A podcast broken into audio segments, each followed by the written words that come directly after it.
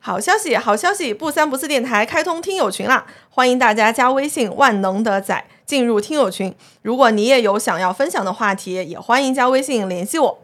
对了，本期节目是在 CPA 播客公社的专业录音室录制，请大家把专业打在公屏上。再次感谢 CPA 播客公社的支持。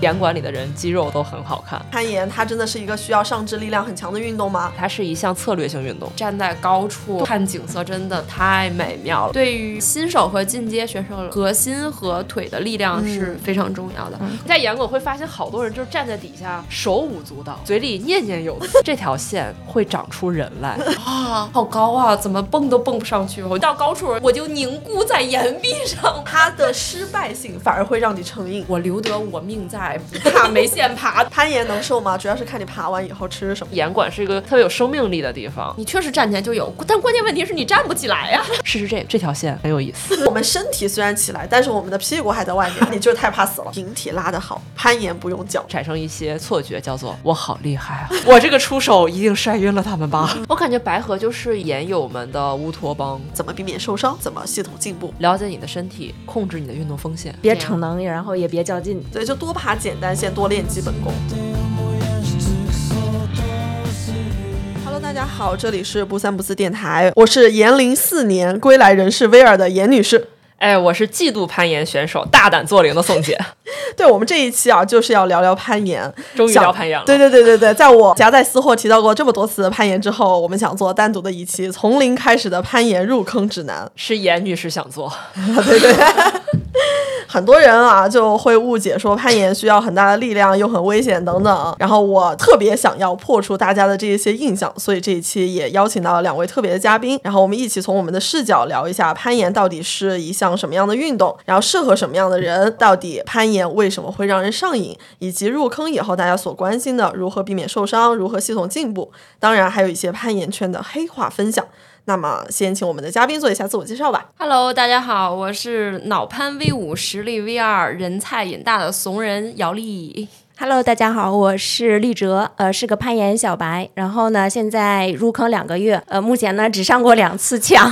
欢迎来多多上墙啊！哎，姚丽，你要不要跟我们分享一下你最近在做的一个小的项目啊？我是从今年五月二十二号。嗯开始做的一个我的攀岩百科号，你要要不要报一下你那个号在什么平台？如何搜到你的这个账号？对对对对哦，我呃，那大家就搜小红书吧，怂丽的攀岩百科，怂就是怂人的怂，丽是茉莉的丽。对，那这个号里面主要讲什么呢？因为我去年攀翻译的那个北美攀登事务报告，想攀的周鹏老师他们那边带领开始做的这个事务报告嘛，啊，就在岩圈里面的影响也是比较大的，所以就希望也是通过我自己的一个力量吧，因为我本来也比较比较怂嘛，就是总是怕自己这样什么戳手、搓脸、摔背、乱七八糟的这些，所以呢，就是想跟大家分享一下如何安全又快乐的攀岩。呃，怂。丽的这另一重身份，我们介绍啊，还有丽哲，其实他也有另一重身份啊。我是那个 CPA 播客公社的录音室的负责人，然后人送外号叫哲爷。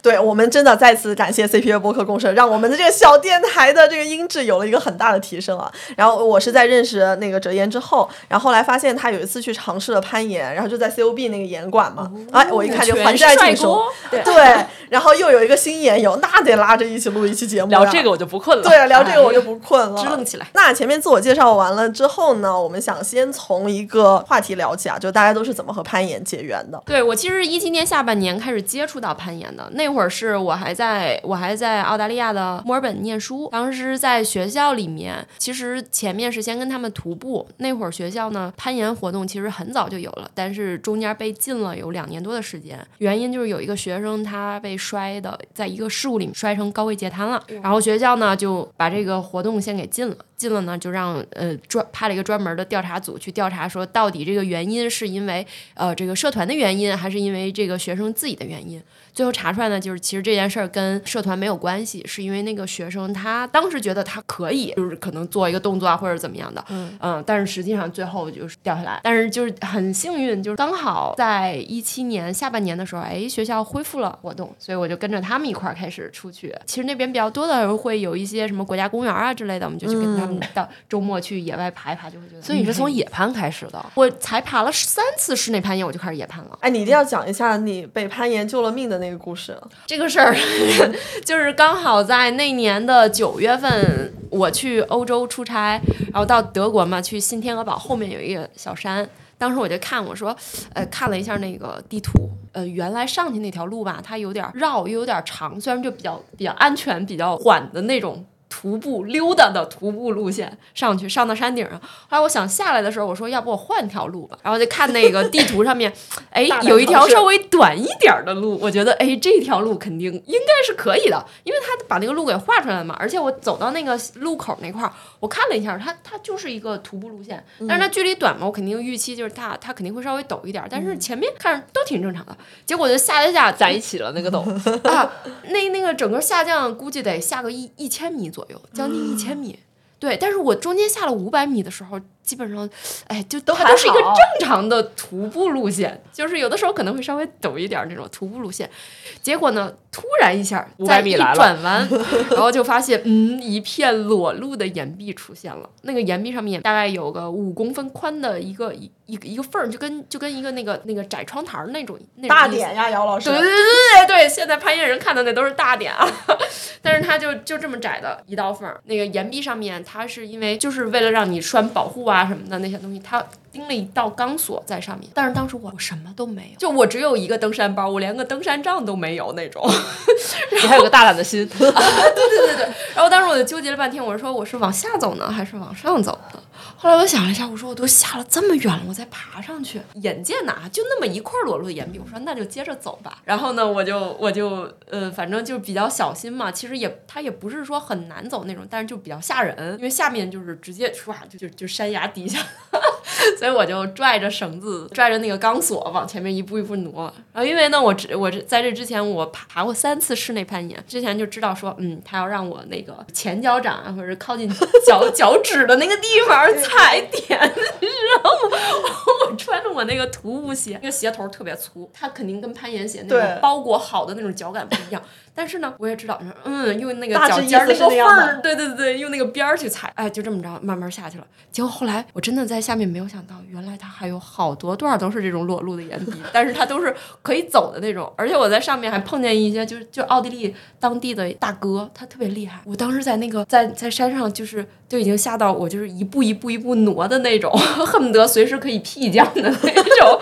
然后那大哥就在我后面跟山羊一样，然后蹦蹦跳跳，啪啪从我旁边就就绕过去了，然后说。啊，你一个人过来的？我说啊，对对对对。他说，哎，没关系，这个路好走，你就慢慢走啊。我们下去见，然后跟我拜拜，人家就 嘣嘣就没影了。就一只山羊下去了，是吧？对，所以我就说，哎呀，攀岩救我的命，就可能也是当时也是给我吓坏了，因为我本身也挺挺我觉得，我觉得听友听到这儿已经有点劝退了，说我学攀岩这个技巧好像也没有什么实用的场景，肯定有实用场景，就是还是别有了吧？可以让你胆子更大一点。对对对对，太可怕了。哎，那我这边儿是比较特别，当时其实是因为啊、前男友，听过我们之前的播客的朋友应该也知道，就我在三十岁之前是不运动的，之前啊都是八百米也跑不及格，然后运动基础所表现素质就特别差。然后那会儿认识前男友之后，发现他也攀岩，然后发现这个运动其实以前了解的也很少嘛，特别小众，然后对他就特别好奇，所以就在他的那个介绍之下就去体验了。但我觉得本质还是因为有一颗向往运动的心啊，然后后来就在攀岩之外又延伸了一些其他的运动。哎呀，那我为什么会入那个？我能叫入坑吗？为什么会尝试攀岩？那是因为严女士除了有一颗向往运动的心，她还有一颗更大的安利的心。我在基本上是被自从严女士入了攀岩这个坑以后，就是每天都在听她耳濡目染的安利我。说哎呀，攀岩呐，走啊，跟我攀岩呐。最后什么打动我呢？就是他突然无意中透露了一个卖点，叫做岩馆里的人肌肉都很好看。然后我当时走，今天晚上就去。哎呀，那是真好看呀！我是为什么选择攀岩呢？因为我是一个健身爱好者，频率是非常频繁的，基本上一周吧，有一周五天，我可能五天都会练。哇除了我生理期之外啊，嗯对我都会练。然后我就觉得我的上肢力量特别弱，如果练肩啊对，嗯练肩啊，然后练这个二头、三头就特别别弱。然后我说那怎么办？就是要不我要不要找一些什么美式的橄榄球俱乐部啊，然后什么腰腰旗橄榄球啊等等这种就是冲撞性比较比较强的有刺激性的。但是发现北京没有特别合适的俱乐部。哦，对，然后后来我就选择了网球和那个攀岩。最后入了坑之后，发现这两个运动跟这个臂力 都没什么对都没什么关系。啊，还是有一点关系的。我最开始攀岩的时候，大概那个指力板悬垂两秒钟吧，我就掉了。嗯。嗯，现在慢慢慢慢的就是可以做一些锁定啊，或者说那种引体锁定啊什么的，所以就是它还是可以有帮助的长那么一点儿的。送的，对所以我们这个等会儿就要讲到说，很多人会会讲攀岩，它真的是一个需要上肢力量很强的运动吗？然后你攀岩了之后，会不会变成上肢特别的壮？那其实不是的，它对协调性啊这些的要求会特别高。等会儿我们也会讲到。行行行，我觉得在你说这些误解之前，我们哦要不要先给听众们科普一下，到底什么是攀岩？什么是攀岩？什么什么是攀岩？什么是攀岩？所有人问所有人。杨老师，啊，其实我我的我做过一期科普号啊，就是呃讲说从零到一讲什么是攀岩。当时呢，我就把这个攀岩这两个字儿在那个屏幕上给打出来了。看那个中国字儿呢，它就特别形象。攀底下不是有个手吗？大手然后上对呀、然后上面呃中对中间是个大，底下是个手，那你就是用手使劲扒着它往上，就是上上上面呢两个木，中间是两个叉，这样就就特别形象，就是好像就是在一个缝儿里面，然后你嗯用这两个大手，然后这么着扒着往上走。那这手点脚点挺多的。哎，对呀，手点脚点都 都是大点，对呀、然后这个盐呢，它就是一个山一个石头，那就是山上的石头嘛。所以其实最开始攀岩这个运动，它其实起源于大登山运动的。它它是为了解决登山里面的一些难点问题，就是很难过的那难爬的那些地方，之前的人爬不了。那它跟徒步其实就是徒步是可以，你可以只只用两只脚走嘛，然后慢慢的它会变得越来越难。有有一种叫那个简易攀走，就是英文里那个 scrambling，就是就是那种手脚并用的嗯爬东西的那个词，它叫简易攀走，就是在一些地形上面。我明白了，以后我上不去坡的时候，我就跟他们讲说我在运用一项新的技巧。对，是这个意思。我想起跟严女士在那个凤凰岭，她也在 我们在一个大石头下来的时候，它其实是很多很多我们同行的人都是站着悠悠走下去哒哒的就下来其实它那个石头上面也给你挖了槽，就是对，正好能放一，个脚上去，但是那个石头旁边就是悬崖。也没有悬崖啦。哎呀，崖，对，不悬的崖。对，熟悉凤凰岭，然后我们三个怂人都是是屁降下来的。对呀，对呀，对呀。所以你三，个人非常不约而同的就蹲了下来。嗯，是这个意思。嗯，然后说回攀岩，啊，对呀、那会儿不就是手脚并用了吗？那攀岩就比这个更难嘛。攀岩，你说，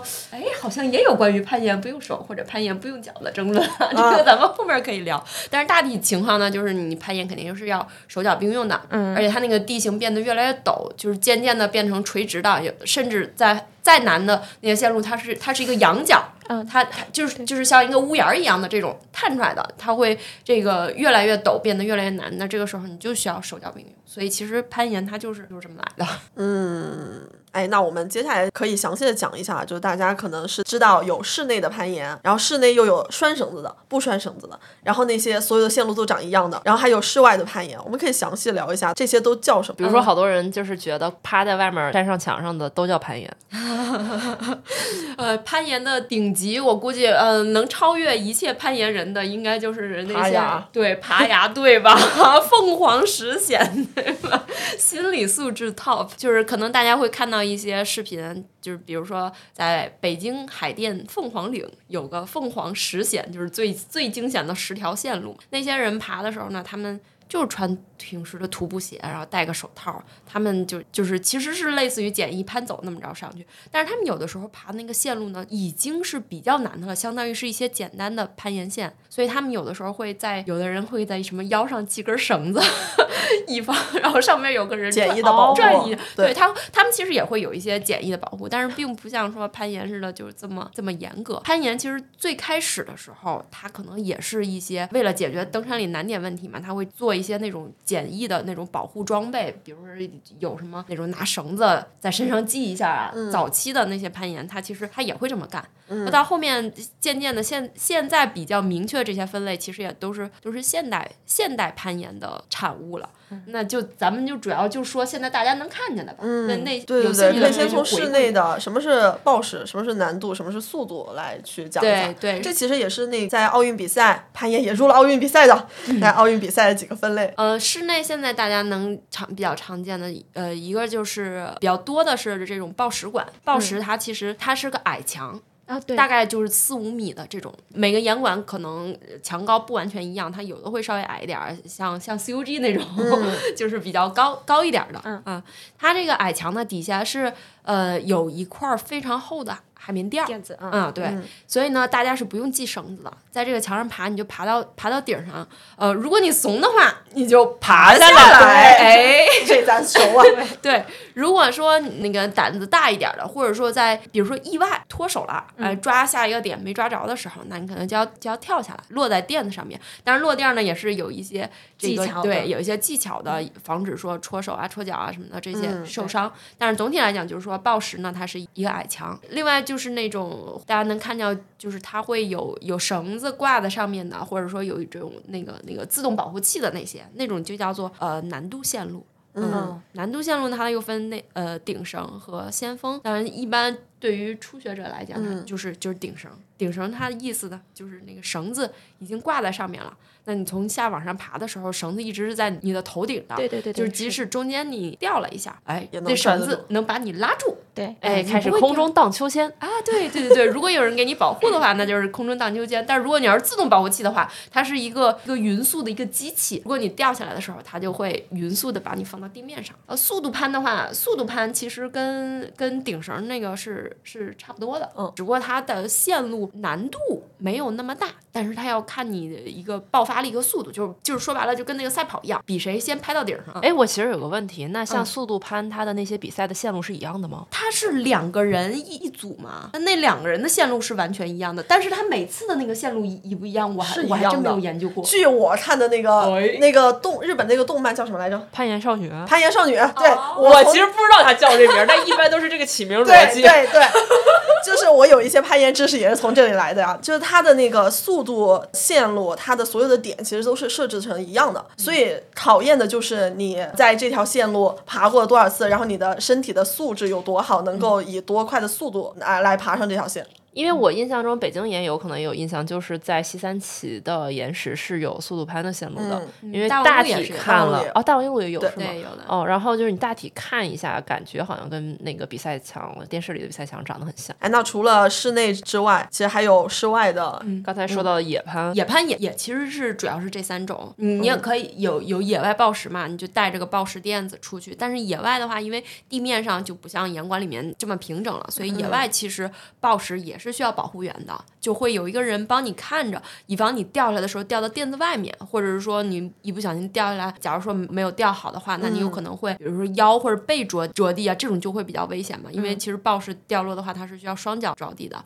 所以呢就会有一个人帮你看着，帮你搭调档很重要。对对对，帮你调整这个身体落地的位置什么。那剩下的就是，其其实，在野攀里面比较常见的就是顶绳和先锋嘛，就是跟岩管理是一样的。先锋、先锋就是说你边往上爬边把绳子往上面挂，它那个绳子不是在你头顶的。顶绳呢，就是前面这个人已经上去了，他已经把绳子挂到顶上了，哎，你你你就跟着这根在头顶这根绳子沿着它往上爬。我觉得爬顶绳最好笑的一个体验就是，你可能你爬抱石啊 或者自动保的时候，就是我爬不上去了，或者我掉了就掉了。但当你爬顶绳的时候，你觉得我放弃了，我爬不上去了，不行，得是给你保护的人觉得你是真的上不去了。权利下来 宋女士很懂这个体验、啊。对，因为我上次被严女士在墙上挂了二十分钟。哎呀，这就我会一直在下面鼓励说：“你再试一下呀，你再尝试一下呀，我拉你一把。哎，所以那个时候是怎么上不去？就是体力已经消耗完了就。有的时候可能就是技术不支不足以支持我再爬下一个点，或者有的时候我就是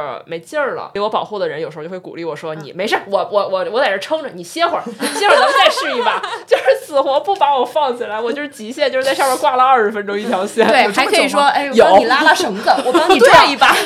哎，这个体验我有啊，就比如说那个体重大一些的男生给我保护的时候，我如果上不去，他说咱俩一起，你往上爬，我在下面给你拽绳儿，就一起我我蹲一下，然后有的时候如果你的体重反过来的话，然后你突然掉下来，会把下面人拉起来。对对是呀对是呀是呀聊了室内和室外的，哎，哲野你还没有体验过野攀对吧？对，还没有，就是我我刚刚听你们讲有点刺激，但是同时又有点害怕，因为我其实想问一个特别外行的那个问题，就是野攀的那个线路它是它是怎么来的？也是有别人设计好的是吗？对，野攀野攀他是有专门呃有有开线员的，嗯他们经验比较丰富的人，他会先去看这个岩壁，然后看岩壁，他觉得哎这条线这这面岩壁有戏可以开线，他就会大概琢磨一个难度。但是据我所知啊，开线的老师们都是这样，我打算开一条幺零的线，最后开着开着就变成了幺幺幺二，这是他们的常态。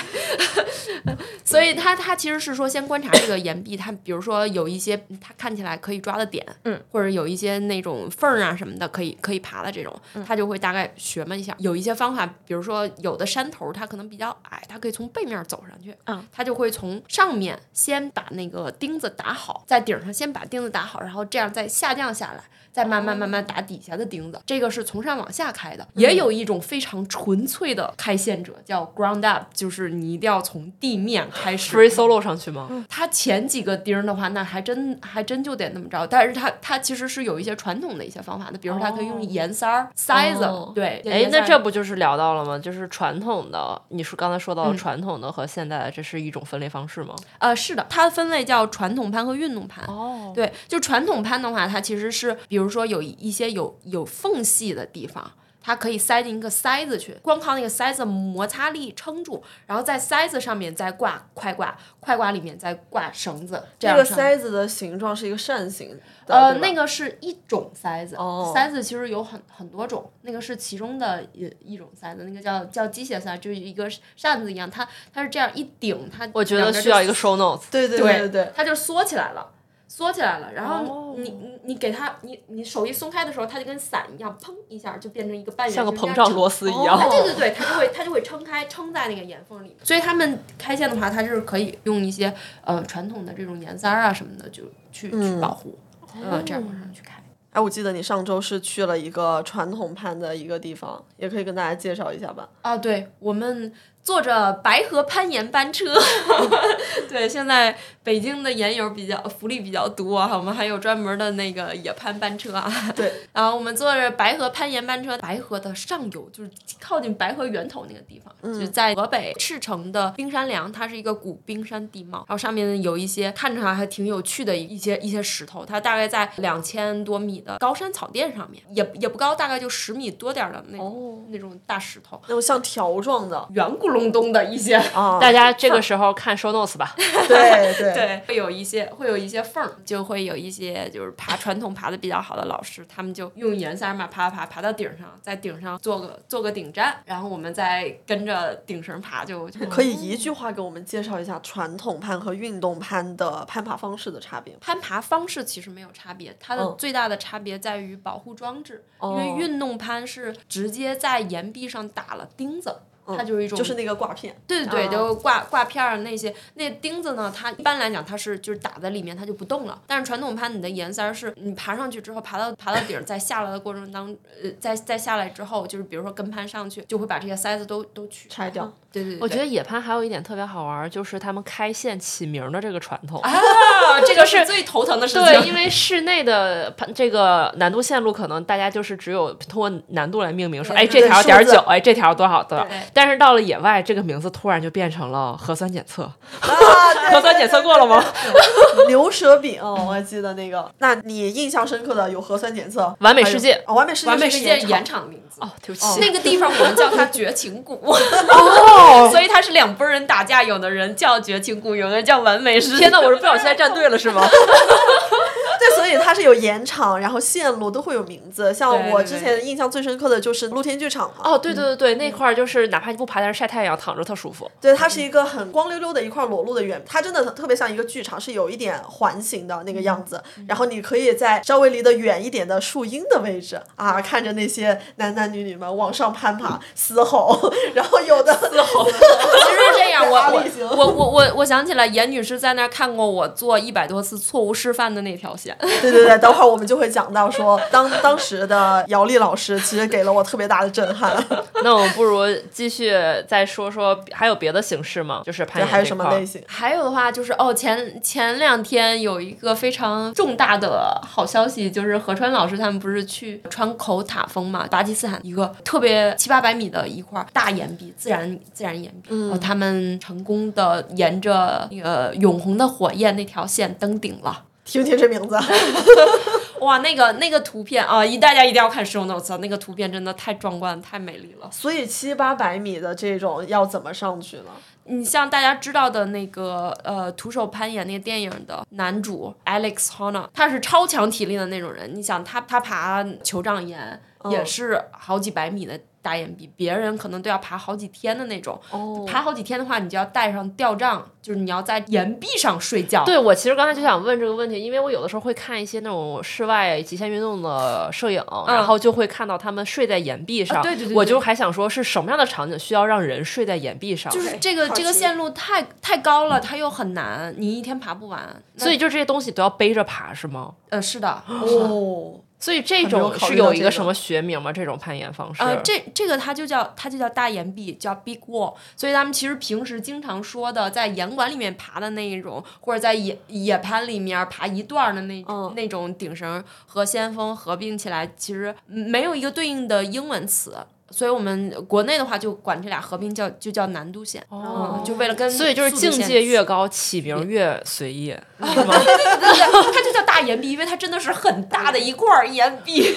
哎，那解组和大岩壁的区别是什么？解组的话，解组其实也也是多段嘛，就是大大家看解组是不是一种攀爬方式？可能说它从分类来讲，算是攀爬你要不先讲什么叫解组吧？解组的话，其实它就是好几段连起来。你像咱们平时爬难度线的时候，就是到顶儿不就下来了嘛，下到地面了。对。但解组的话不是，解组它是接着往上爬，底下相当于是第一段有一个领盘先锋上去，上到顶上，它在上方给底下的人顶上保护。哦底下的人跟着爬上去，爬到上面的那个站上，接下来领盘就接着往上爬，就相当于他不回到地面，不回到原来的那个位置上，而是不停不停不停往上爬所。以就两个人就是不断的交替交替，呃保护和被保护的角色你，可以交替先锋，也可以只有一个人先锋。所以就是两个人一组，基本上。对对对对，哦两个人一组是比较高效的，也可以三个人、四个人都都可以。有幸当过那个被带的第三个人，就是他和田津去解组的时候，我是被带上去，然后我什么都不用做，我什么都不用会。哎呀，那会儿我可是先锋过的。天哪，原来有这么多玩法！啊，是啊，玩法很多的，而且我特别推荐野外岩壁的一个原因就是你站在高处看景色真的太美妙了。有有很多地方，但是因为你平时徒步路线你可能到不了的嘛，但是只有攀岩路线才能到的那种。对，就体体验一些鸟类的视角。对对对，那个视角很不一样。那我一定要感受一次，我觉得秋天到了，白河最好的季节了。对我最喜欢北京的秋天，对我也我要换一个视角看看。对对对真的真的。哎，我觉得这一段介绍破除了非常多我们对于攀岩的误解，就是可能我就像我刚才说的，好多人对于攀岩的认知可能就是一个人趴在墙上往上爬，他就是攀岩了。但现在看起来其实有特别多的形式。那其实我觉得就是大众对于攀岩的误解还挺多的，我们是不是可以针对这块儿再展开讲讲首先第一个就是 free solo，对，就是 free solo，它其实是？Free solo 有一个对应的中文名字吗？无保护，它就叫无保护独攀吧。听起来就很厉害。对，因为它它的意思是说，相当于是攀岩，你可以认为是风险和它的保护装备啊、保护措施是要匹配的情况下，那可以给它分成是攀岩，还是说简易攀走，或者是徒步。你想，我们大家都认为徒步的路线我们是不需要保护的，对吧？这个是一个认知。为什么呢？是因为徒步的那个路线它本身没有那么陡峭。比较简单，这个时候才不需要去保护。而攀岩线路为什么大家觉得它它它危险，它需要保护，需要绳子，需要安全带这些东西，是因为它的那个线路特别陡峭，而是有时候甚至是垂直的。那 Free Solo 这个活动，它其实就是把一个相当于徒步的这种保护水平、保护级别放在了一个超高难度上面，所以它其实是对攀爬者非常非常非常高要求的，因为只要你一旦失手，你就落入万丈深渊。这个项目听起来就只有红牛会赞助，你出命我出钱。真的是，所以所以其实最开始 Free Solo 那个电影刚出来的时候，其实也有有做媒体的朋友，当时去找过一些攀岩的朋友去收集大家的一些一些感想。呃，当时我也分享过一个感想，我是觉得我很敬佩 Alex 做这些这件事情。为什么呢？就是有一个原因，是因为他他很有谱，他其实知道害怕的。如果大家看电影的话，你就看到他第一次尝试的时候，往下看了一下，然后他大喘我在冒凉气，对，他在那冒凉气个电影看的时候，其实就是整个手心出汗。我其实就对着 iPad 这么一个小小的屏幕，我就是觉得我的手心在冒汗。是，而且当时那些摄像师啊什么的，有的时候都不不敢看，就完全不敢看镜头的那种。但我觉得 Alex 他很有谱，为什么？他第一次 bail 的时候，他就是自己心里面觉得没底儿了，不是那种特别莽撞的说啊，我就是要上，我就是非得要完成这个目标，他不是这样的，他就觉得这个是他的一个挑战，一个梦想。所以呢，他当时就爬到一半的时候，然后他他他害怕了，往下看了一眼，然后他就是眼睛是那种睁得很大那种特别惊恐的眼神，然后他就对讲机就跟那个那个 Jimmy Chin 就说，呃，我我我今天 bail 了，我我今天觉得不行，所以他就下了。过了几天，他又重新去尝试嘛。当时他女朋友不是很担心这件事情，就一直在车上跟他说说，要不你别去了，你别去了。然后他觉得，嗯，不行，我一定要去啊什么的，这是我的一个梦想。然后他第二次去的时候，你就觉得那天的状态极好，而且他是比他预期的那个时间还要提前的，就从从底下就开始爬，然后爬到爬到哪个位置，那些摄像师他们就相互之间拿对讲机啊，就说到呃说，哎呀，他已经到什么什么地方了，然后底下的人就会觉得特别惊讶，就是因为他比他预想的速度要快了很多，就说明他那天是状态特别好，特别好。对对对，他状态非常好的，他就是很有很有谱。有的时候就我们在攀岩的时候过线的时候，今天有没有状态过线，其实自己一下就可以知道的。嗯，就是有的时候你就觉得这个身体是完全已经活动开了，然后你你感觉满身都是满身都是能量，你就觉得呃我我就是能过去，而且当时心里面是是很踏实的那种感觉。如果要是说心里面一旦有一些怀疑，你就觉得有点打退堂鼓，有点犹豫，就是说我这个能不能过呀，或者我能不能行啊？那基本上那天就不太行。就我看那个电影，我的一个最大的感受就是，很多人会觉得 free solo 就特别危险嘛，然后也觉得是那种不要命的人才去干的事情。但我觉得其实去做这个事情的人，他是对大山还有对自呃是有一个敬畏的心的，不是说我虎逼就上了。就如果大家去看那个电影，会知道。会知道他其实，在做无保护攀登的时候，他对那个线路是爬过了非常非常多遍的。对对他对对每一个点、每一个难点应该怎么样去过，他都是心里有数，甚至是画下来的。然后也尝试过很多次，就是已经非常熟练了，才可以去做这种 free solo 的尝试。对他还会针对就是之前他去尝试的时候有保护的时候，他去尝试的时候发现的一些难点，他会再再下来去做一些专项训练。比如他发现某一个地方他就是直立不太够，他就在他那个那个小车车在在里面装了直立板啊什么的，就在那块儿吊指力板。嗯，他会有一些专项的这种训练。对，所以就涉及到另外一个问题：攀岩安全嘛？可能大家都会有这个疑惑吧。觉得安全？我觉得是安全的，爬呗。对，可能我还有一个误知，呃，那个误区啊，就是误解，就是攀岩我需要一些技巧嘛，就我是不是我有手有脚，我就有有目标我就往上爬就好了，有体力。那当然需要很多技巧的。对，其实我也是这一点让我特别不能叫惊讶，不是惊喜吧，就是攀岩给我的感受，就是我发现它除了体力的输出以外，它是一项策略性运动。嗯，它是一项考智商的运动。对 对，它是一项解题运动。是的，是的，所以这就是攀岩，我觉得特别有意思的地方，因为每次你都会可能都会有不同的解法，每个人面对同一条线都会有不同的解法，而且它那个线路呢也还总会换，对吧？所以就是你每次你都要想新的方法、新的方案去去去解题。哎，那刚才还没有回答问题啊，攀岩安全吗？你的角度是怎么看的呢？嗯，我的角度是这样的，就是攀岩不会比开车更危险。你觉得开车安全吗？很难回答。嗯，我它它它可以是很安全的，只要你注意安全，它就安全。嗯，对对如果如果说你在没有相应的这种安全的知识储备的条件下，你就去鲁莽的去做一些事情的话，那它就是不安全。没你用这种心态干什么都不安全。是呀，是呀，是呀，是呀。没错。所以说我我拿它跟开车做比喻也是一样的。那你说在路上开车安全不安全？你要是就二二把刀，然后你就上路了，横冲直撞，那你觉得它安全吗？其实，如果大家去严管第一次体验的时候，严管一般都会要求说你要买一节体验课，然后教练会教你最基本的攀爬姿势，而且更重要的是要教你基本的，比如说抱石上面要怎么掉落，然后要怎么样去使用自动保护的大岩壁的那个呃装置，把那些基本的安全知识让你心里有个数，然后再去做这个运动，更好的保护自己。对对对，就是这种基础的呃攀登安全知识是非常重要的。嗯，所以我觉得去年去年非常重要的一件事情就是参与翻译那个北美攀登事故报告嘛，里面会有非常非常非常多的案例让大家去去学习吧。大家很很多人可能一说到事事故这个事情就讳莫如深，大家就会非常、对非常担心嘛。但是其实你去看很多这种事故的时候，你才能够怎么样才能避免它？对对，是所以分析背后发生的原因。对对对对对，所以是其实是非常有用的，很多风险其实都是可以规避的。啊，关于安全这个聊完了，还有一个问题，就是我们在给别人安利攀岩这项运动的时候，发现大家的反应出奇的一致，所有人的第一句话都是一模一样的，叫做“可是我胳膊没劲儿，能攀岩吗 对对对，这个就是我当初选择攀岩的初衷，就是嗯哎，我就想长臂力，对我想长臂围，是不是就可以？最后就发现你长的可能是小臂围。对，意外。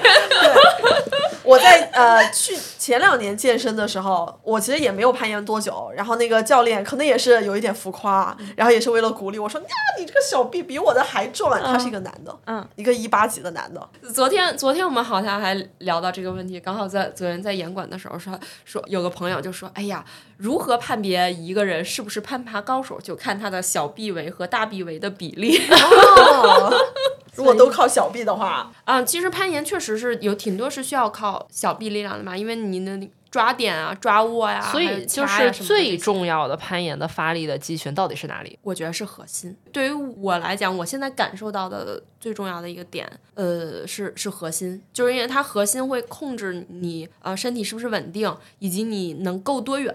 有的时候，经常大家就是说，哎呀，我臂展不够，但是其实是因为你核心的位置摆的不够好，你没有把核心推过去，所以你就不可能不可能够。你想你，对你你如果是假如说就够上面的一个东西，你你是撅着屁股的，或者你是蹲着的，那你肯定就够不了上面。对但是如果你是呃腰往里贴的，贴近岩壁的，那你就很容易够到了。没错，嗯对我上的第一课就是教练要教我怎么利用核心去发力。是所以当时我脚脚在这个点，然后我要抓上面这个点，嗯但其实我说我腿儿不够长啊，那怎么办？我臂展也不够啊。教练说不不，你要不不是全靠你的臂跟你的腿去发力的，你要核心跟你的髋部怎么去配合，然后去发力，对对对对够那个上面的那个点。对，是的。对于呃新手和进阶选手来讲的话，核心和腿的力量是非常重要的。可能到后面爬更难的线路的时候，才开始慢慢有说对指力的要求啊，对这个呃肩背的要求啊。其实这些力量是后面就是随着你攀爬，它肯定也会长的。嗯、但是你你说在前期没有必要把它过早的去训练出来，否则的话，你可能会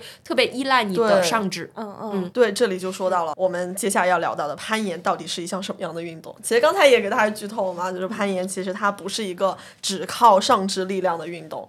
嗯其实在我看来，我在这个地方写的是，它是一个要求全身协调能力的运动，它不强调绝对的力量。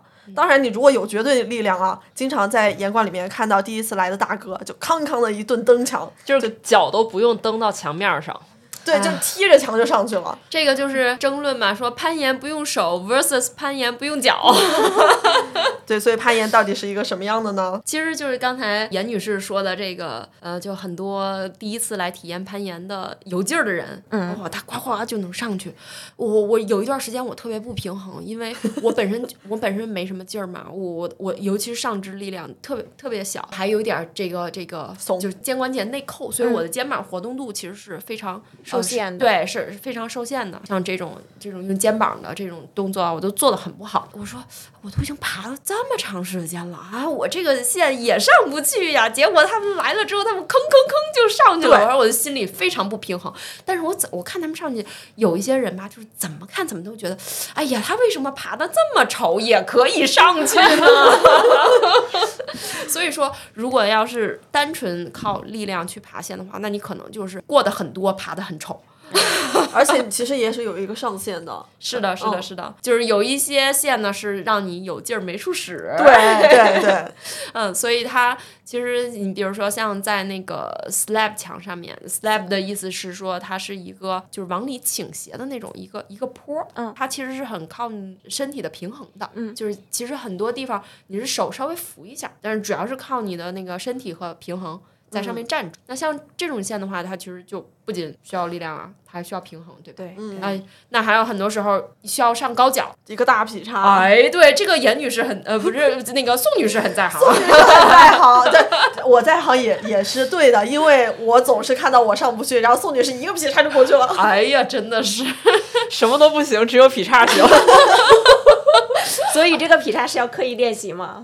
其实不劈的话也是有一为什些别么为什的办法的。么要劈叉呢？就是因为这种线路，人家要么就是核心很稳，人家就是可能一个呃核心的这个呃转动，人就够着了。嗯，或者呢，有些人就是很赶，或者是协调性很好，他一个动态就过去了。哎对就但我都不行，我只能在那儿劈叉。这是腿长的优势。对呀、这这其实也是攀岩的另外一个有意思的地方啊。就每个人都是结合自身的特性和擅长的东西，有不同的解法嘛。是这个意思，是这个意思。所以当我们刚才想说的是，就是他还需需要柔韧呢。对，嗯，你像男生的铁胯就不行了。哎，对，但而且我觉得就是，虽然说不同人有不同的解法，但是健身房里的大胸来到岩馆，好像大部分都不太行。真的，哎 我教练真的，我跟你讲，他真的块儿特别大。对，他是是我去体验的时候，他说你去吧，真的很好玩儿。然后我体验之后回来跟他分享，他说我不行，我再也不去了。我说为什么？他说我不会发力，他说我全靠我的胳膊往上拔，他真的很累。他去练肌肉的对对对，他说真的很累，他说我再也不去了。他说我就是不会发力。哎哦，说到这个事儿，我就想，我就想到我自己啊，我一是因为上肢力量特别差，最开始我好多点什么的我都抓不住，所以这件事情呢，反而变成了我后来核心变强的一个最初的一个诱因，就是因为我必须要用我的腰和腿去顶住，但是我我胳膊没劲儿嘛，那没办法，那我就只能靠那种转换重心啊、倒重心啊什么的这些来。我来跟听众朋友们说一下，姚丽老师的核心和臀腿有多强。在波速球上，单腿站着，然后做一个下蹲，再起来。就是在速球啊，呃波速球上叶问蹲是吗？没 有没有，我是说就是波速球上的叶问蹲，对不对？，对，是的，这太离谱了，牛逼我！在平地都无法想象出来。我在脑子里都不行。哎，我在想，我我好像疫疫情风控之前还不行呢，好像疫情之后就可以了。我在想，我说是不是没事儿闲的在家里面就练单腿蹲起来？太厉害了，真的牛！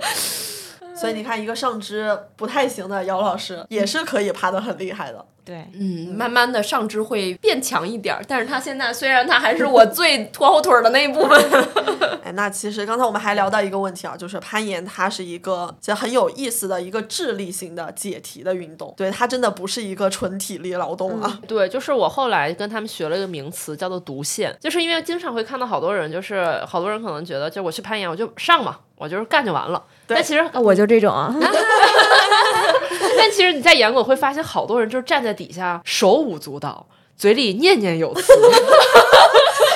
我呀，王语嫣啊，圆圈王语嫣啊，然后后来才明白，这个行为叫做毒线。对那王语嫣，你要不要介绍一下什么叫毒线？哎，我来先跟大家介绍一下为什么叫圆圈王语嫣，就是姚丽老师有非常强的毒线能力，而且她不止就是自己能毒线，然后其他人在墙上的话，她也能够很快的判断说你在这个地方你过不去的点是为什么。虽然她自己也许做不到啊，对，叫王一样的重点在这儿，但是我自己她上不去，我给你指上去。我我特别好笑，我我要是爬一条线的时候，然后教练说你先在下边看看，你你在脑子里边想一下，你这条线应该怎么怎么往上走。我看了一下，嗯嗯，怎么走啊？不知道啊，上吧。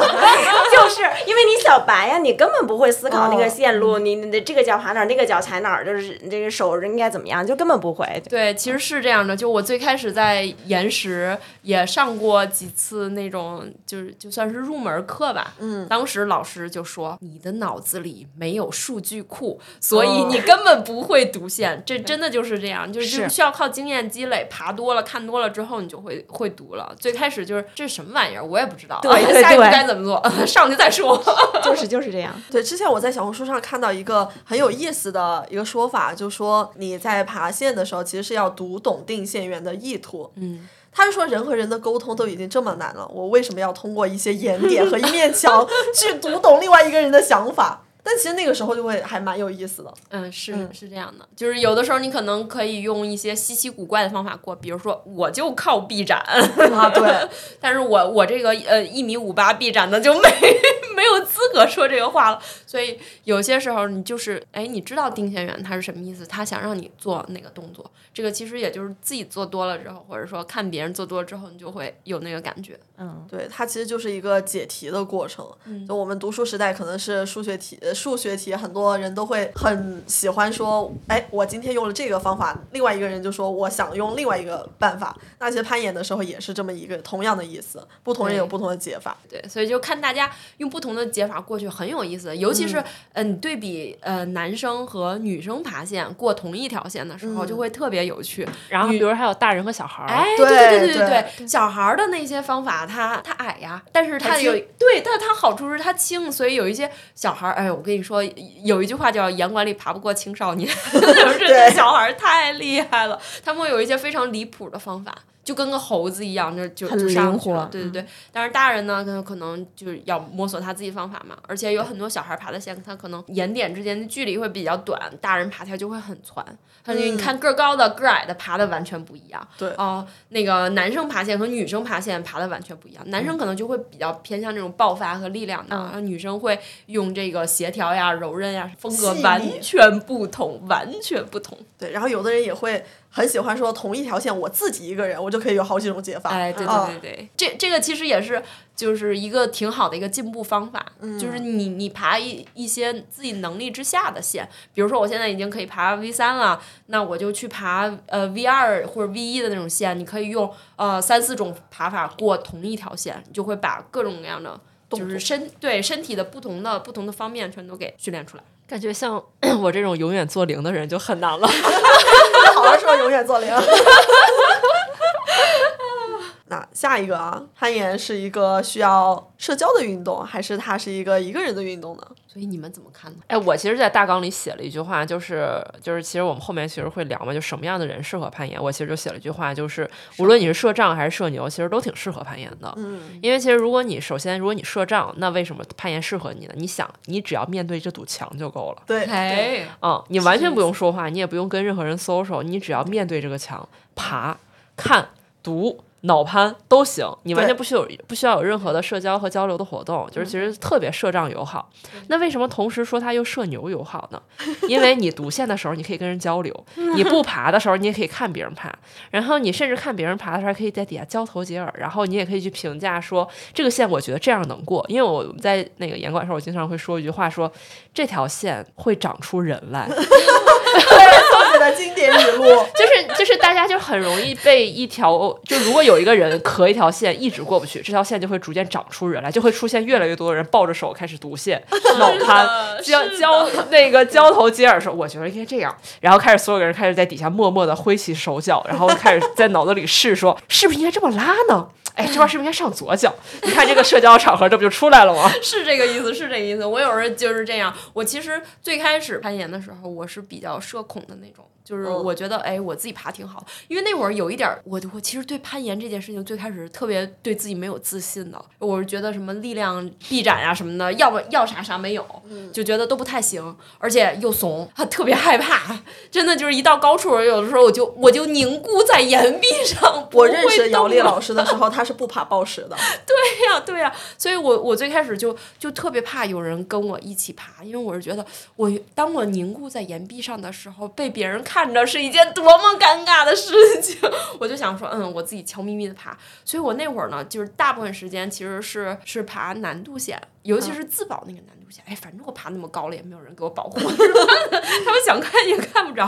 后来呢，就是遇到一些小伙伴之后，那爬难度线的话，那就是反正有有绳子嘛，我我就没有那么害怕了。嗯，挣吧挣吧也行。但是那会儿 就是就是已经爬了大概两年的时候，要不是因为我搬去望京上班儿，只有 COG，把我被逼的没办法，必须暴食。我我可能还不暴食呢。我最开始就特别特别怕暴食，尤其是怕别人看着我。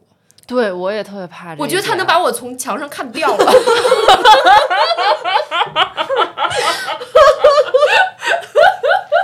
笑死！哎呦，哎呦，我太懂了，我也这么觉得。我确实没想到我跟杨老师能有同样的想法。我我是这样的，就是我现在初学者阶段的。OK，我现在初学者阶段，我觉得我是处在一个特别不自信的一个过程，我就特别害怕跟别人一块儿去爬，因为我觉得好菜呀。哦，我就自己偷偷的躲在一个角落去爬。然后上完第一节课之后，那个教练给我留了一个课程，他说你把这个馆里边所有的 VR 的路线你都给我爬一遍，他就转身就走了。他走了之后，我就悄悄的走了。请问教练是哪一个？一木老师，老师好帅。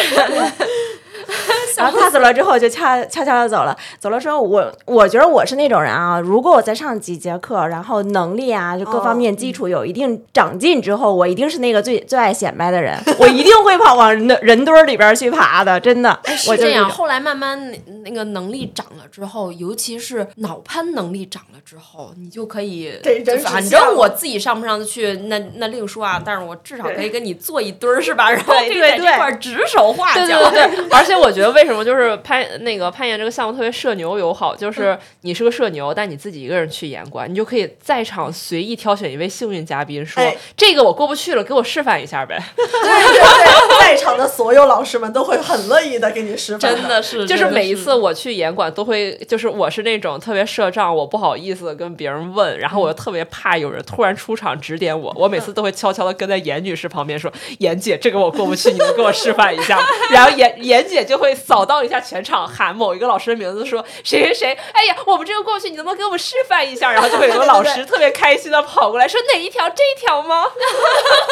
是啊，我跟你说，老师们都特别热情，而且他会根据你的情况，他先给你试一个贝塔，然后让你让你试一下，然后就是你说，哎呀不行，我胳膊不够长，要不然你哎呀我核心不行，要不然就我肩膀不行，各种理由没办法，我再呃没没没关系，我再帮你试另外一个贝塔。对对对，我们就碰到过，因为因为那种动态我们做不到嘛，然后我们就眼睁睁的看到其中有一位老师在上面帮我们研究说，那这要静态怎么走比较好呢？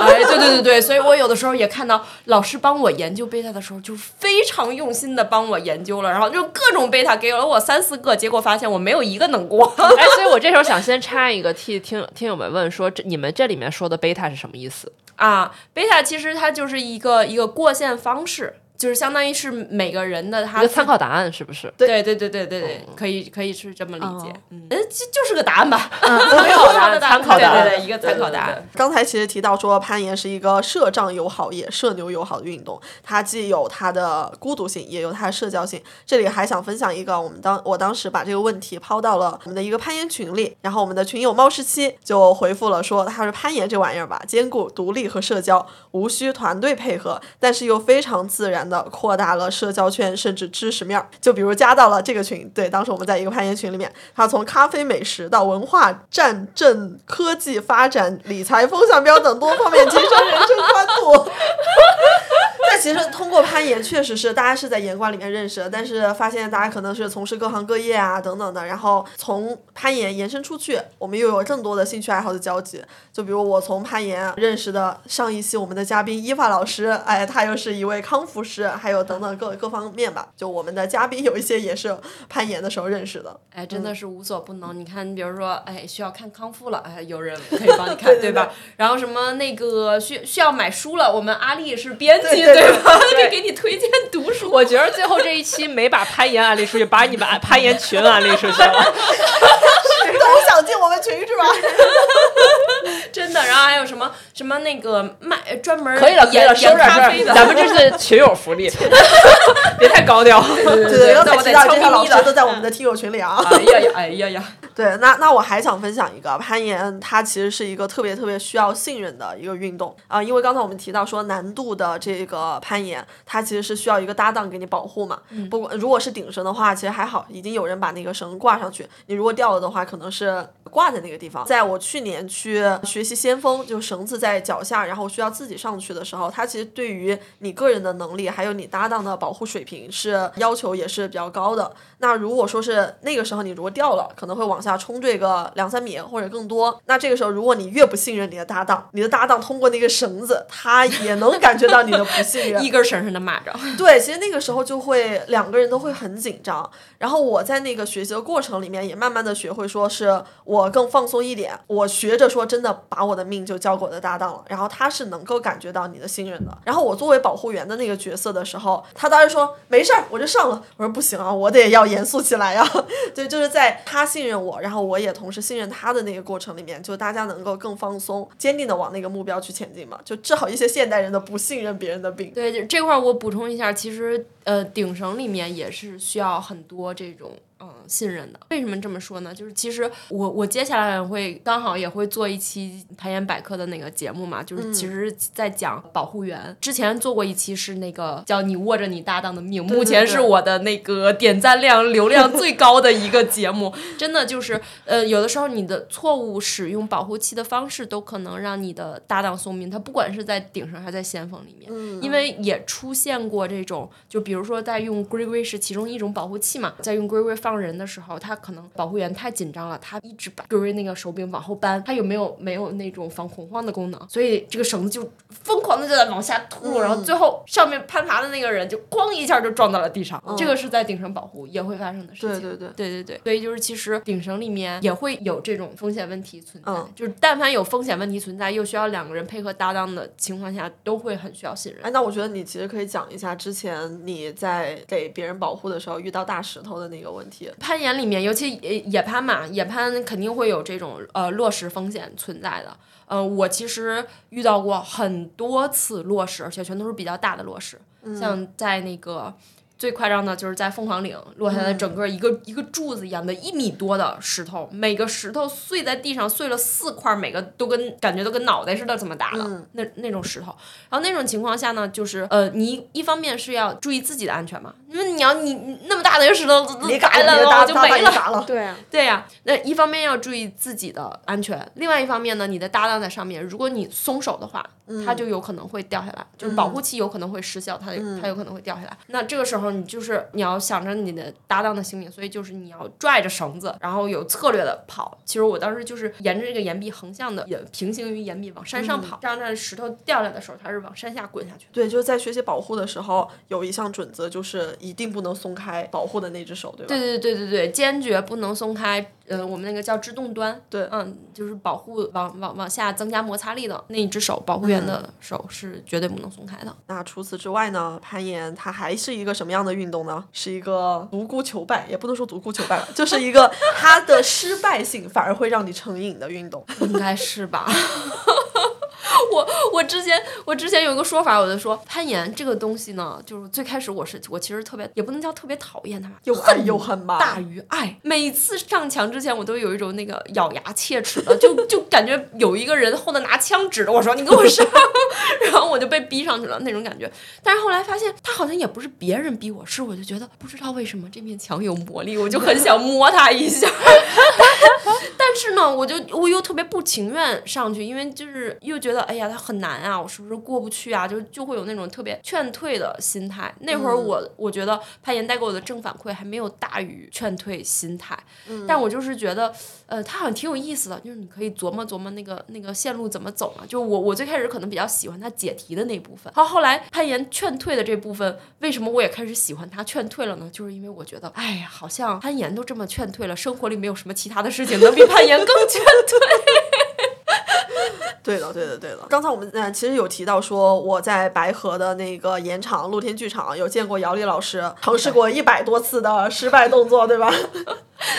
一百多次自由示范是一个资深研友对我的评价，就是人家上线之后，夸一把就过去了，然后就去试那个线路，就啊，好高啊，怎么蹦都蹦不上去，我就一直在那块蹦，一直在那块蹦，在然后不停的往下掉。就是说一百多次可能是要夸张，但是我觉得二十多次得是得有。我给大家形容一下那个 场景啊，其实还是挺热的一个午后，那个点需要姚丽老师整个人蹲下来，然后再起跳去抓上面那个点，所以对你每一次的发力都要非常的充分，然后对你的体力的要求都还是很高的。但就是在这个场景下，他蹦了二十多次，毫不夸张。我其实，在下面看的有一些热泪盈眶，我觉得好热血啊！怎么会一个人失败了这么多次，还想要一直去尝试？哎，这是这是不是有一个就怎么说呢？那个沉没成本？那你说投资亏钱了，为什么还要继续投呢？你说的一下子就不感人了，好不好？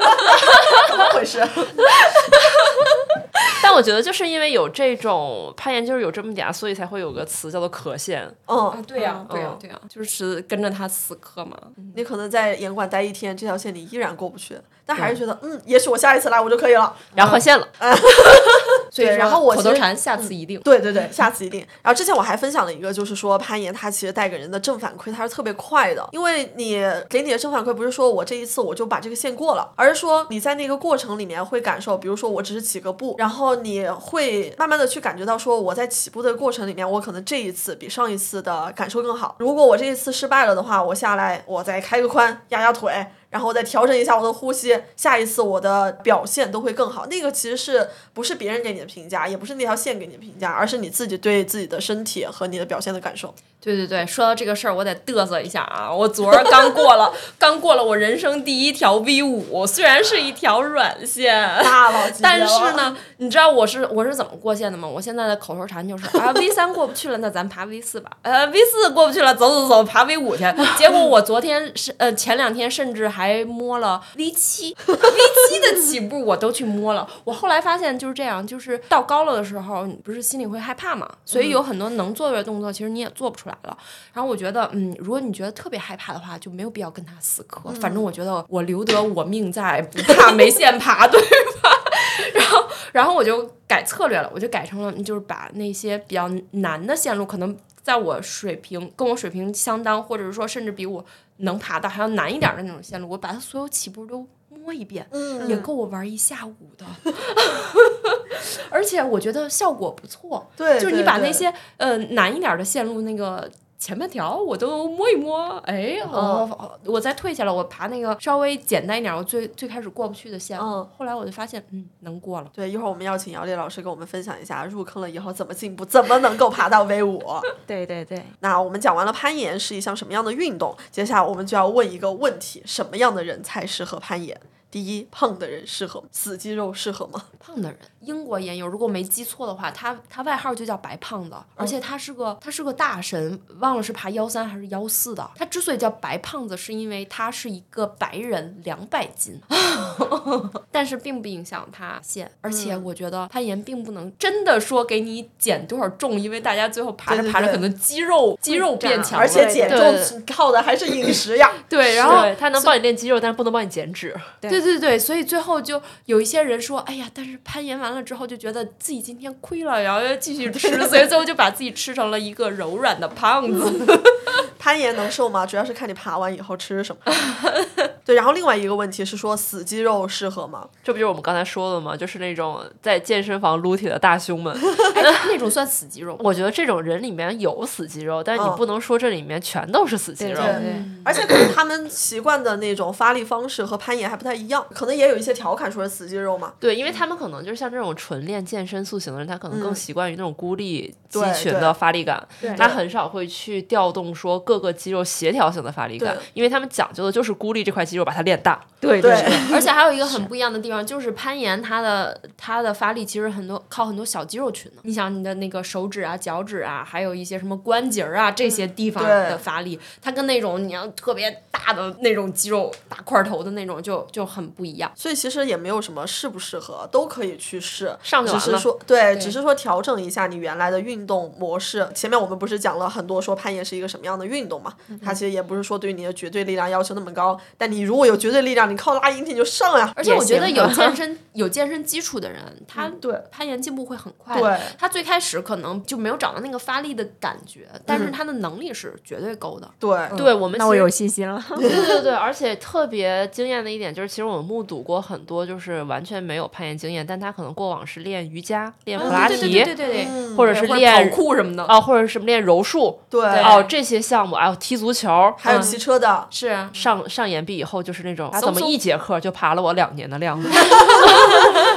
对，耐力又好，核心又特别对，好核心又很强，所以它其实很有很多这种特别基础的东西，你只需要增加的就是经验和眼感。对对对，嗯，所以其实需要哪些身体素质，以及需要通过哪些动作来去提高这些身体部位，还有你的运动表现。刚才我们其实也提到，像瑜伽呀，一些有氧运动都很好嘛。是的，是的。但其实无论如何，最核心的还是得多上墙。对，除了多上墙之外，其实，嗯、我我我是会练一些，我平时一周可能会练个一到两次帕梅拉帕姐的视频。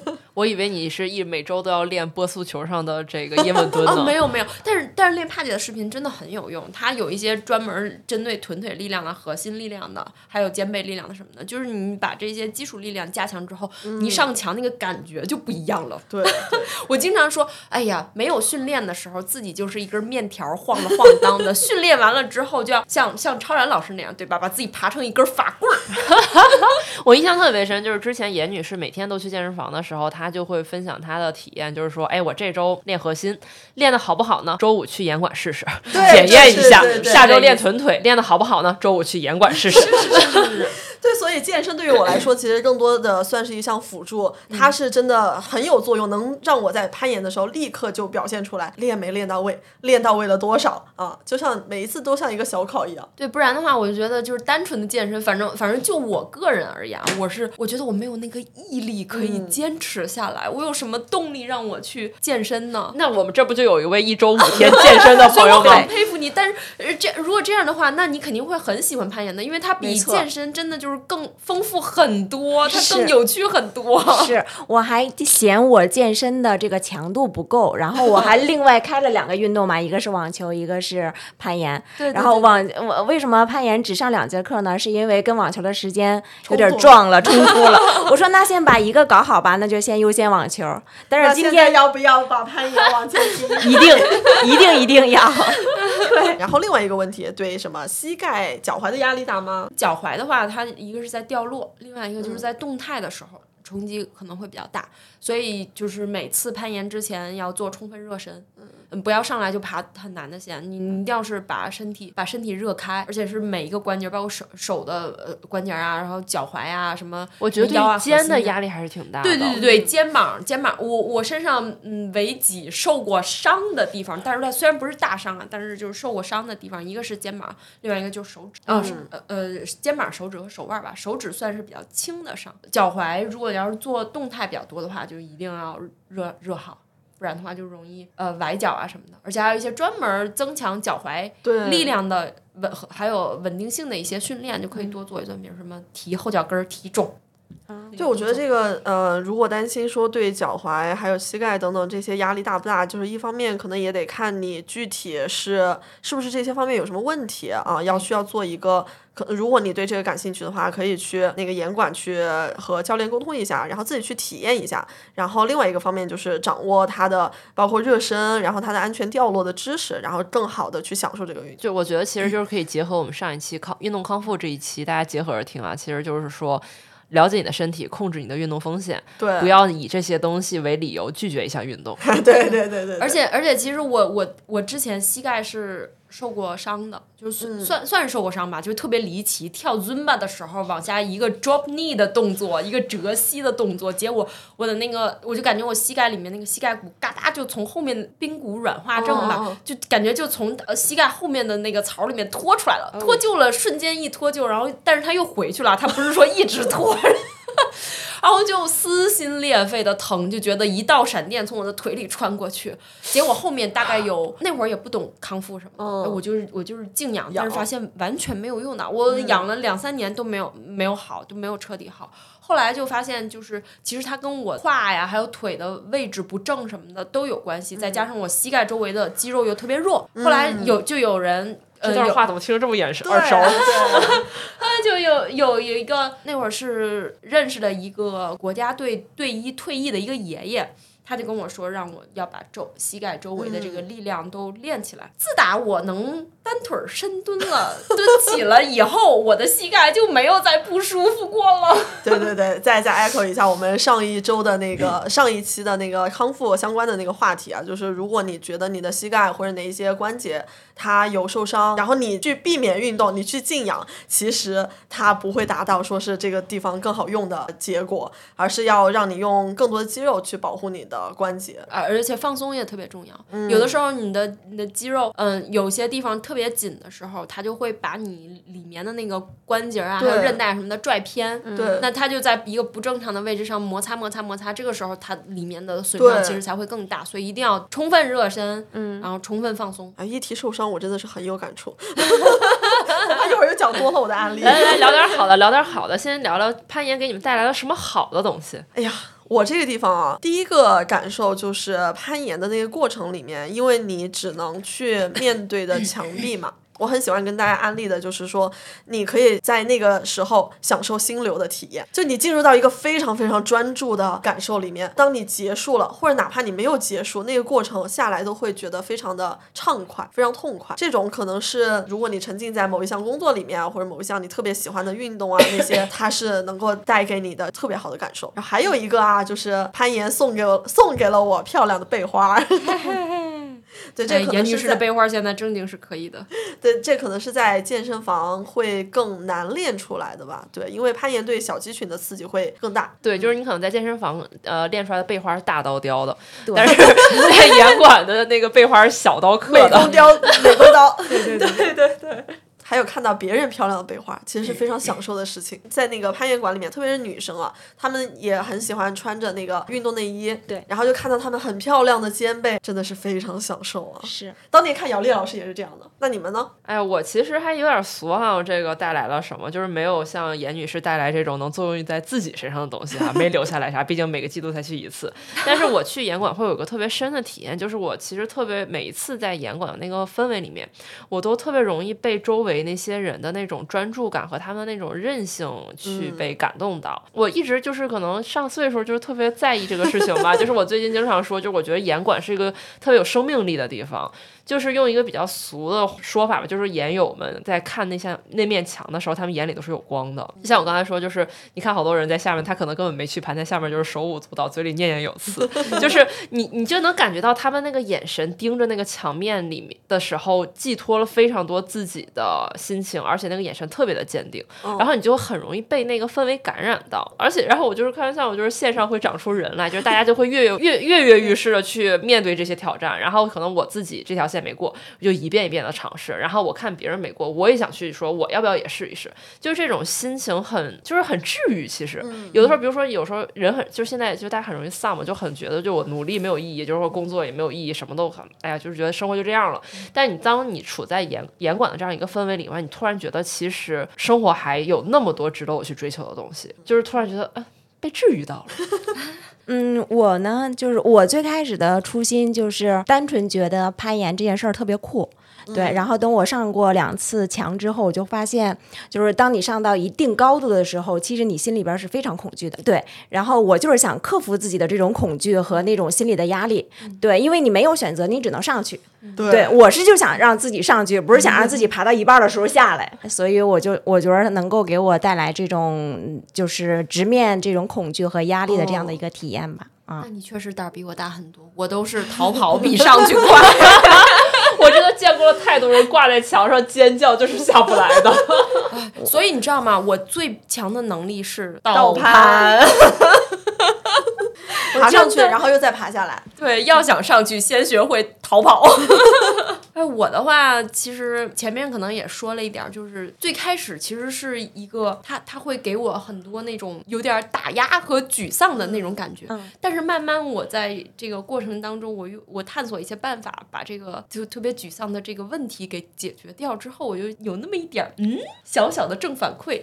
所以就是可能就是慢慢的这种遇到一个问题，解决一个问题，遇到一个问题，解决一个问题，这件事情让我觉得嗯挺上头。哎，那我们正好就可以接着再聊一下攀岩的精神世界。你们从攀岩里面悟到了一些什么样的哲学吗？就正好顺着刚才讲深了，对对对对对，走心了。走心了。我觉得就是专注吧，因为就是你在攀的过程当中，你要不断的思考，嗯，对，就一定要专注的去爬这件事儿，嗯，就不能够分心。然后我的感受其实，因为我本质上是一个特别容易焦虑的人，我会非常非常严重的焦虑。我对于生活的把控度要求非常高，我是那种我不知道第二天要发生什么，我前一天晚上都睡不好的这种人。然后非常小的鸡毛蒜皮的事情都容易引发我的焦虑。然后之前对于我这种容易焦虑的心态，我周围的无论是朋友啊、老师啊，还是包括心理医生，其实都会建议一个最常用的一句话，就是你不要那么去关注这个事情的结果，你要去关注它的过程。但这句话其实说来，就是对于一个容易焦虑的人来说，它就是像放屁一样。直到我在攀岩的过程中，你才突然明白这句话到底是什么意思。就是你去爬这条线，它永远不是说我爬完了，我摸到了最后一个点，嗯我才攀岩了。它更多就是我站上去了，我起步了，或者我尝试过了，它就够了。其实我觉得这个是攀岩给我带来的最大的一个收获，就是我第一次明白了什么叫做关注过程，而不是结果。嗯，对我我也非常同意这一点，就是我经常会问，就是说爬数字能让人快乐吗？就是你你爬到那个难度、那个等级、那个数字，它就它就真的能让你感觉到快乐吗？但是有的呃，当然你到顶的话，对，就是你到顶的话，你肯定还是会觉得哎挺开心的。但是没到顶，我也挺开心的。我就是。这一次我就爬了两个点，下一次我爬三个点，再下一次我爬四个点。哎，这件事情本身就我就觉得就还挺开心。就是更多关注过程嘛。是的，是的，是的。对，那我我刚才其实提到过很多次说，嗯，攀岩它这项运动是需要靠你的不同的身体条件、你的不同的解解题能力去尝试出不同的贝塔的嘛。那其实应用到咱们自己的人生也是一样的。就我可能活不成大众想象的，或者说是说一些社会意义上的一种人生的样本，那其实我也可以有我自己的人生的贝塔嘛。聊深了，那我们聊聊攀岩圈的黑话吧。最喜欢的环节哎呀，哎，那必须！我最熟了的一个就是从我严女士拉我进严管第一天就教过的一句话，叫做“站起来就有这也是我第一次去的时候人家告诉我的呀。哎，但它是个事实呀，你确实站起来就有，但关键问题是你站不起来呀。对，所以大家如果是第一次去攀岩，听到这句话的话，你们就听听也行，可以走心，可以我觉得这句话是有隐身版的，就是那种你出手啊，对对对对，什么是大点？就是就在你上边儿。真的，对，就就这句话真的是听过了很多遍。还有一个我吐槽最多的一句话，叫做“这条线很有意思 你怎么理解呢？”。我的理解就是这条线你费挺大劲过呀。我觉得其实还有一点就是呃说这条线很有意思，就是可能它它不是说靠你的力量或者说一些常规的线路，它可能需要你想点儿办法，要么就是你把自己拧成一个什么麻花，或者说是你要有的线是需要你倒挂起，然后有的需要什么。呃，坐着起，还有什么跑步上墙的那种。当你读出来他的定线员的想法，并且你做到了之后，就会觉得有点意思。对，所以我每次听到别人跟我说这句话的时候，我都能品出来他这句话背后的那一点小得意。对对有那么一点点 challenge，但是他又觉得哎，我可以 manage，就是哎，被我发现了你的小妙小秘密哦，哎，原来这条线是这个样子。然后就你就会发现有一就是可能前面还在痛苦面具壳线的人，突然抱着手悄悄不知道什么时候蹭到你的旁边，跟你抬抬头，用下巴指了一条线，说：“试试这个，这条线很有意思。但我有的时候我会跟我我我会自言自语唠叨说，嗯，这条线有点意思，但是我不是我不是对别人说的话，而且我有时候可能还没过去，是说我最开始觉得，哎，我是我想这么爬，结果发现这样爬完全没有戏，他好像必须得那样，就是他跟我想象的不一样，我也哎会，说那咱俩哎完全不一样。我一般都是那种去演馆，然后拉着妍姐说：“哎，妍姐试试这个，我觉得这条线挺有意思的。被宋姐拿捏呀。就是把队友往沟里带。对对对对对，就我我也有姚丽的这种呃想法，就是可能需要我在下面琢磨很多次，尝试过好多次，自己就会觉得、嗯、有点意思，看我们搞定你。对对对对对，那意思就是说小样儿的，你瞧着。对对对对对，你们有什么真的遇到？我觉得你们的体验里面觉得特别有意思的线路吗？啊，就是啊，就是有的老师动态，有的老师静态，而我上去劈了个叉。我人生巅峰之作了。宋女士默默的看着我在那个那条线上面，对对哦，对不起，跳了个我忘了我的关键点，就是那条线严女士还没过。对，我是尝试的动态的办法，可能跳了得有个十次八次吧。然后宋女士从旁边默默的绕了过去，说：“我想试试。”啊，然后就劈了个叉。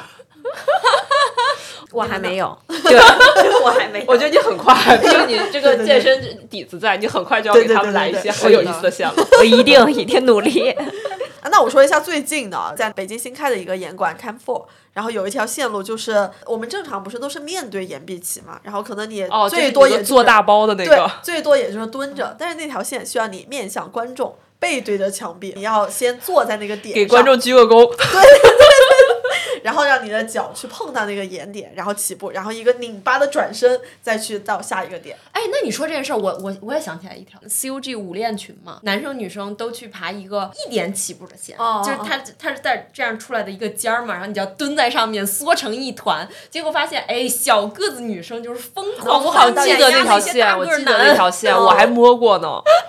在小红书上还刷到过，就是很离谱的那种线，就是你们所说的很有意思的线，就是那个要上先倒个立上去，啊，对对对对，现在耗时有一条线就是那样的。太离谱了。有倒立的，或者说是要先来一个脚出杠，就是两只手挂在那个地方，对啊对，然后用你的脚去抬到你的手的那个高度，呃叫啊 back hung，我就管它叫倒挂金钟。对对对对对，然后还有什么头把儿，用你的头去顶住一个点，我用脸爬下，还有什么黑话？相信自己的脚，我真是听了太多遍了。是是挺对的，但是我有时候我就感觉不到我的脚在哪儿，我怎么就是我怎么相信他呢？说的这个话，我好像都理解他字面意思，但是我怎么相信他呢？是他不值得。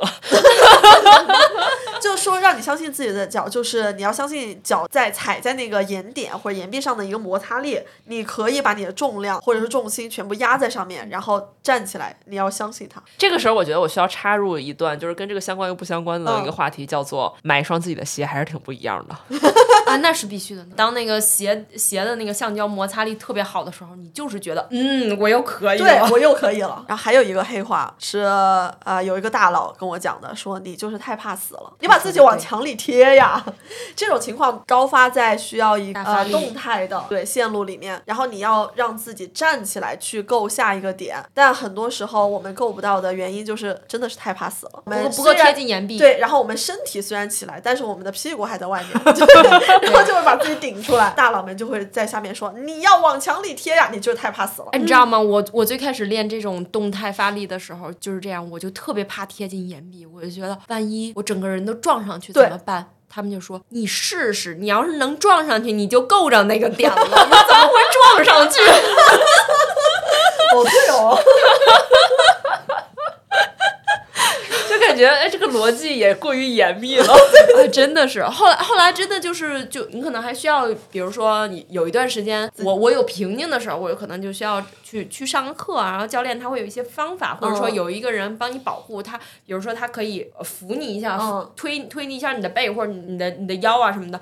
给你摆一下这个位置，慢慢的你就知道，哎，发力应该发到什么地方。渐渐的呢，可能最开始你是相信有人保护你，所以你没有那么害怕。慢慢的你就知道，哦，我就是可以这样发力。慢慢，哎，一点点自己就可以做成了。还有一句黑话是叫“引体拉得好，攀岩不用脚哎，这个不是我。就是我们经常会在岩馆看某些大佬爬线的时候，默默感慨说，把他这两条腿锯了，好像不影响什么。”。而且我看他们很多练习的视频，然后或者说在演馆里面看他们练习，真的很离谱。他们就是想要尝试，我不用脚我怎么爬上去？对，其实有有一定阶，可能到某一定阶段的话，你就是需要开始要去练习上肢力量的时候，他们就会在简单线上这么哦干。对他们所谓的简单线，对对对对对。我觉得这不就是我们职业追求的吗？对，然后还有一个，刚才我们其实已经分享过了，说要读懂定线员的意图呀。定线员他其实是在出题考你呢。后来其实发现，就是管他什么定选意图不意图的，只要我能过了就行。有时候就会耍，定线员。对对对，就会耍个赖皮。啊，那你不就是妍姐的吗？我有我人生的贝塔。哎，就是这个意思。哎，我之前还真气死过定线员，就是定线员改了好多次，我都能破解他的。他说他改了一下，然后要不然就换个点，换点之后还是可以破，然后给定线员气的，定线员是想气死你是吧？我气死丁线员。还有什么？结束式大点怎么说呢？就是千万不要轻信啊！这个大点你也不一定抓得住，它再大，大成跟地球一样大的话，你就更抓不住了。反正我是比较怂的，我爬的很保守，就是我觉得我得有百分之九十的把握能。搞定的时候，我才在高处才敢爬，或者说，或者说我的身体姿态可能特别正。比如说，如果我要是没抓着的话，我肯定是正着掉落的这种情况下，我才敢去尝试。不然的话，我真的太害怕了。我觉得这个其实也是严管的一个奇观，就是你走进一个严管，就是经常会发现好多人就是在特别高的墙面上大喊一句“我结束不了啊 是呀，那是个事实。然后或者就是尖叫啊，我害怕。怕的话，就还是退下来吧。关于攀岩是什么，什么样的人适合攀岩，攀岩又为什么让人上瘾，还有攀岩圈的黑话，我们就先聊到这里。下期节目里，我们将会分享如何开启第一次攀岩，入门之后怎么进步，怎么避免受伤等话题。记得订阅，欢迎本周四八月三十一日准时收听，拜拜，下期见。